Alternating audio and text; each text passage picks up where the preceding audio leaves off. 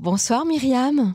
Bonsoir Manuel et à tous les auditeurs. Ah, bonsoir à vous, c'est notre chronique donc de la semaine euh, pour justement sortir du confinement tout doucement. On a envie d'aller se promener euh, en Israël et de découvrir de nouveaux endroits. Alors on fait, on, relie un petit peu euh, eh bien la date avec le lieu puisque demain c'est le lac Baomer demain soir et et je vous ai proposé de, parler de Rabbi Shimon Bar Yochai et puis de toute cette région dans laquelle eh bien il s'est caché pendant des années en Basse-Galilée à côté de Tzfat, à côté du Mont Méron. Absolument. Mais d'abord, expliquons aux auditeurs euh, de quel endroit parlons-nous. Eh bien évidemment, on parle de la Haute-Galilée, de ce massif montagneux et rocailleux au nord euh, d'Israël, dont le point culminant est le Mont Méron. Le Mont Méron, où précisément est enterré Rabbi Shimon Bar Yochai ou le Rajbi, euh, tel que le veulent les acronymes donc de Rabbi Shimon Bar Yochai. Le Rajbi est donc enterré à, à Méron, et il faut savoir que toute cette région est une région très importante, la région de la Haute-Galilée, parce que c'est un centre spirituel de la plus haute importance. Euh, non seulement euh, au deuxième siècle, on parlera évidemment de Rabbi Shimon Bar Yochai, qui est le, c'est la période où il va, il va, il va faire son travail. Mais à partir du XVIe siècle, la région de Tzfat notamment deviendra euh, un lieu très important, car ce sera un lieu, un endroit où viendront s'installer de nombreux rabbins, notamment bien sûr le Hari, le Rabbi Yitzhak qui sera, on va dire, le père fondateur ou la, celui qui va vulgariser en quelque sorte ce qu'on appelle la Kabbalah,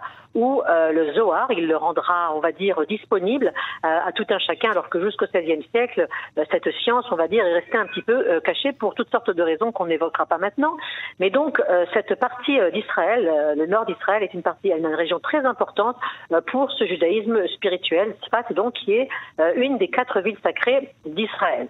Alors, de qui parlons-nous? Effectivement, on parle du Rajbi, de Rabbi Shimon Bar Yochai, qui est un homme donc qui va grandir et travailler euh, autour du deuxième siècle, hein, du la moitié du deuxième siècle, environ dans les années 140. En fait, on a très très peu d'informations et en fait, on n'a pas du tout d'informations, je dirais, euh, euh, euh comment dire, objectives par rapport à ce cette, cette, personnage. On, le Talmud nous en parle, mais ça sera tout. En fait, on n'a pas de documents qui nous parlent de Rabbi Shimon Bar Yochai et ça peut surprendre euh, parce qu'on a des documents sur la même sur un autre personnage de la même époque, par exemple euh, Bar Korva. Bar Korva, comme vous le savez, Emmanuel a laissé énormément de documents dans les grottes, euh, dans des grottes en Israël, dans, plusieurs régions d'Israël, et nulle part le nom de Rajbi apparaît. Donc euh, c'est un personnage peut-être de légende, peut-être effectivement il a existé. En tout cas, on lui attribue effectivement euh, le Zohar, le livre de la splendeur, hein, ce, qu'on appelle la Kabbalah, parce qu'on raconte qu'en fait c'était un enfant très très spécial, Rabbi Shimon Bar Yochai, qui va naître donc en Galilée, un enfant qui passait beaucoup de moments seul et qui vit un peu éloigné de tout c'est qu'il se pose déjà dès son, plus, jeune âge beaucoup de questions sur la vie. Euh, pourquoi sommes-nous venus au monde? Euh, Quel est le, le, rôle de notre existence? Le rôle de tout un chacun? Quel est le sens caché euh, de la Bible? Lui voyait dans la Bible, en fait, à travers le texte, il voyait une autre signification, en fait, un sens caché, un sens codé. Et c'est cela, et c'est à cela qu'il va passer sa vie. il va effectivement, comme vous l'avez dit, être persécuté. Je ne crois pas si vous l'avez dit. En tout cas, il va effectivement se cacher dans une grotte qui se trouve à Pkin qui est un petit village, aujourd'hui un village druze, euh, qui est euh, non, qui n'est pas très loin de Tzfat. Et pourquoi sera-t-il caché dans cette grotte avec son fils? Eh bien, parce qu'il va être persécuté euh, par les Romains. Si on place un petit peu Rabbi Shimon Bar Yochai dans son contexte, donc on a parlé du deuxième siècle, et c'est effectivement un siècle très mouvementé, un siècle bien de lutte contre les Romains, car Bar Korva mène la deuxième rébellion contre les Romains, contre l'empereur Adrien. Et comme vous le savez, Adrien va être euh, très très cruel avec euh, ses Juifs. La Judée et tout Israël sera totalement dévasté. Hein, et euh, donc ça va ça va créer d'ailleurs Bar Korva, le fils de l'étoile, Bar Korva, Korav veut dire étoile, mais également qui a été appelé par la suite Bar Kuziva, ça veut dire celui qui a déçu. Et il a déçu surtout ben, Rabbi Akiva. Rabbi Akiva, comme vous le savez, était l'enseignant, le professeur, on va dire le mentor de Rabbi Shimon Bar Yochai, qui, comme je, je, reviens un petit peu à sa jeunesse, Rabbi Shimon Bar Yochai cherchera justement du sens à sa vie et ira étudier, euh, il, ira, il ira étudier donc avec le Rabbi Akiva pendant 13 ans. Et mhm. donc dans cette période très très mouvementée euh, où les Romains sont très durs avec les Juifs. Hein. Ils les empêchent effectivement de pratiquer leur judaïsme. Ils ne permettent pas d'assermenter les rabbins, ne permettent pas d'étudier la Torah ni de, se rencontrer dans la synagogue. Et eh bien évidemment, euh, dans ce contexte-là, Rabbi Shimon Bar Yochai va renforcer sa, bien sûr, sa croyance et son, digérer son mysticisme. Et mais il sera lui-même persécuté. D'ailleurs, euh, vous le savez bien, Rabbi Akiva lui-même trouvera son, son maître trouvera la mort. Hein. il fera partie des dix mhm. martyrs et qu'on appelle Asara Arouge Malchut. Et bien sûr que également tous les disciples de Rabbi Akiva seront aussi euh, persécutés. Il y en aura cinq qui survivront et Rabbi Shimon Bar Yochai fait partie de ces survivants. Et du fait qu'il est bien sûr lui Décrivez-nous un tout petit peu la région de Pékin, justement le, ce petit coin où, où, il, est allé se cacher dans une grotte avec son fils. Ils y sont restés 12 ans, je crois, c'est ça Ils sont dans 13 ans. Ils sont restés 13 ans dans cette petite grotte. Effectivement, quand on visite Pékin, qui est un village euh, adorable en haut des montagnes, on parle, moment où on perché sur les montagnes, on est à 900 mètres d'altitude. Il y a effectivement une toute petite grotte, euh, et c'est là-bas, selon la tradition, où Rabbi Akiva, euh, pardon, euh, Shimon Bar Yochai se cache avec son fils Elazar.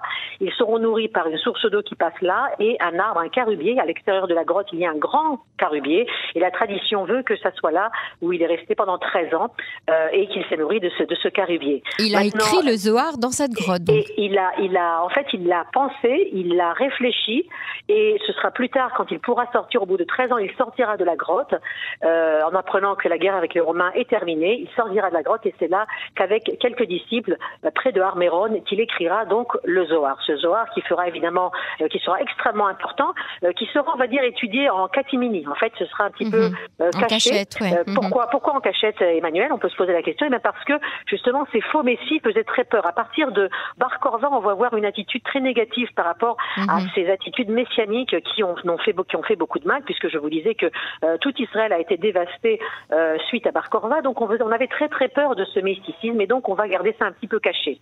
Et ce ne sera qu'au XVIe siècle euh, que nous verrons eh bien une recrudescence, on va dire, en tout cas énormément de, plus en plus de rabbins vont venir à Tzfat, dans la ville de Tzfat, en Haute-Galilée toujours, euh, parce que évidemment il va y avoir une comment dire, une prospérité économique au 15e, 16e siècle à Tzfat. Euh, qui dit prospérité économique dit l'arrivée de beaucoup de gens. Beaucoup de gens, ça veut dire également des rabbins et de nombreux rabbins, dont euh, bien sûr Yitzhak Luria viendra. Yitzhak Luria sera celui qui va, on va dire, vulgariser euh, cette Kabbalah enfin.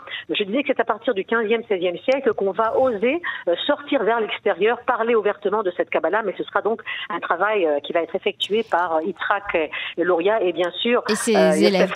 Caro, ses élèves, bien évidemment, Caro, euh, et ceux qui viendront après, bien évidemment. Est-ce que, euh, est-ce que cette confrérie autour de, Rabbi Shimon Bar Yochai, je pense qu'on peut appeler ça comme ça, une confrérie, en tout cas ces élèves qui se sont euh, assis avec lui, ils avaient également un lieu où ils se retrouvaient dans la région? Alors, il se retrouvait à Méron. Où exactement, nous ne savons pas. En tout cas, pour ce qui est de Méron, euh, comme vous le savez, Emmanuel, c'est là où se trouve la tombe de Shimon Bar Yochai. Mhm. Aujourd'hui, c'est, l'Akba Omer. C'est une, journée très, très importante. Enfin, plutôt demain, demain soir. Euh, c'est les festivités de l'Akba Omer qui commencent. Euh, Alors, quel rapport entre le l'Akba Omer et Rabbi Shimon Bar Yochai? Racontez-nous. D'abord, l'Akba Omer, juste pour savoir de quoi il s'agit. L'Akba Omer, c'est le 33e jour du Homer. Le Homer qui commence juste après Pâques et qui s'achève à Donc on a ici 50 jours euh, du Homer où on se prépare en fait. Il s'agit de se préparer spirituellement. Normalement, selon la tradition, euh, chaque juif doit chaque jour monter son niveau spirituel pour se préparer au Matan Torah de Shavuot. Hein, au 50e jour, c'est donc le Matan Torah, c'est Shavuot, une fête très très euh, importante. Et c'est donc ça le sens déjà du Homer. L'Agba Homer, ce sont les acronymes du chiffre 33. C'est le 33 le 33e jour du Homer. Et en fait, c'est selon la tradition encore, c'est euh, le 33 jours du Homer que Rabbi Shimon Bar Yochai est décédé. Et en fait, on pourrait dire que l'Akba Homer, c'est le Yartzeit, c'est-à-dire c'est la, c'est la célébration de sa mort. La Haskara, on dit en hébreu. La Haskara, exactement, le Yartzeit, effectivement, en yiddish. c'est la, effectivement, c'est la Haskara de sa mort, mais c'est étonnant parce que Niloula a un sens, en fait, de joie. Et effectivement, cette journée doit être joyeuse comme il l'avait demandé. Il va mourir ce jour-là et selon la tradition, on dit qu'il va révéler ce, ce ce jour-là, le jour de sa mort, les secrets du Zohar. Et c'est pour ça que c'est une grande célébration hein, et que les disciples, des dizaines et dizaines de disciples se pressent, que dis-je, de centaines se pressent à l'Akba Omer et euh, viennent célébrer euh, cette fête à Tzfat. Elle commence à Tzfat. Alors pourquoi est-ce que l'Akba Omer commence à Tzfat? Eh bien parce que non seulement Tzfat, et bien sûr c'est la ville, la, ville du mysticisme euh, juif, mais parce que depuis le 19e siècle, eh bien on fête ça, il y a un Sefer Torah qui est pris d'une maison, de la maison de la famille Abou. Vous savez que la famille Abou, A-B-O-U, est une famille très très importante, une famille qui va faire beaucoup au 19e siècle en, en, Israël. la famille Abou est une famille qui vient d'Algérie en, 1810, en, en 1817 et qui va euh, faire beaucoup pour le judaïsme, euh, les pionniers, hein, les premiers pionniers qui viennent s'installer ici, et surtout ce que euh, ce rabbin Shmuel Abou va faire, il va prendre soin de la tombe de Shimon Bar Yochai, qui avait tout complètement abandonné à Méron, complètement laissé aller à l'époque ottomane, et également prendre soin de la tombe de Yitzhak Luria, enterré donc à Tzfat. C'est quelqu'un qui va faire beaucoup pour sa communauté juive, c'est un, un grand philanthrope, un homme qui va faire beaucoup pour la communauté en général, va voyager de par le monde, va rencontrer la famille Sasson en Inde, vraiment quelqu'un qui fait beaucoup pour les Juifs du monde, mais euh, de sa communauté à Tzfat. Et pour le remercier, les Juifs de Tzfat au 19e siècle vont lui faire un très très beau Sefer Torah. Et donc depuis cette époque, eh bien, euh, le lac Baomer, la fête, les festivités de lac Baomer commencent devant cette famille, devant la maison de la famille Abou. On sort ce Sefer Torah, ce Sefer Torah est sorti de la maison Abou, et c'est une procession jusqu'à Harmeron. C'est ah, l'on jolie histoire, ça, très belle histoire, je connaissais pas du tout. Un personnage très important. Et alors évidemment aujourd'hui, on n'y va pas à pied et je voudrais dire qu'aujourd'hui encore moins avec la Corona. Il faut savoir que ce soir, malheureusement, les festivités sont interdites. Euh, Shuki Ohana, le maire de, de, Tzfat, a interdit toute festivité. Il faut savoir que ce soir, la ville de Tzfat sera fermée pour tous les visiteurs. Mhm. Euh, il y aura cependant, pour ceux qui sont intéressés, euh, la ville de Tzfat a ouvert une page Facebook pour, euh, pour euh, comment dire, pour que les, phases, les, les, festivités de Tzfat soient diffusées. Donc, si vous souhaitez rentrer sur la page de la Iriat Tzfat, la, la ville de Tzfat, c'est possible. Mhm. Ah, des concerts, des Mhm. Et euh, c'est donc le descendant de cette fameuse famille Abou, hein, qui s'appelle Raphaël, Raphaël Abou, qui euh, finance donc une partie de ces festivités avec, bien sûr, la mairie de Tzfat, parce que comme je vous ai dit, aujourd'hui interdit de faire euh, ces feux, mhm, mhm. parce qu'encore une fois, rappelons un peu ce que c'est l'Akba Omer, c'est ces festivités de ces très hauts feux, hein, pour rappeler justement mm eh bien, cette euh, célébration du Zohar.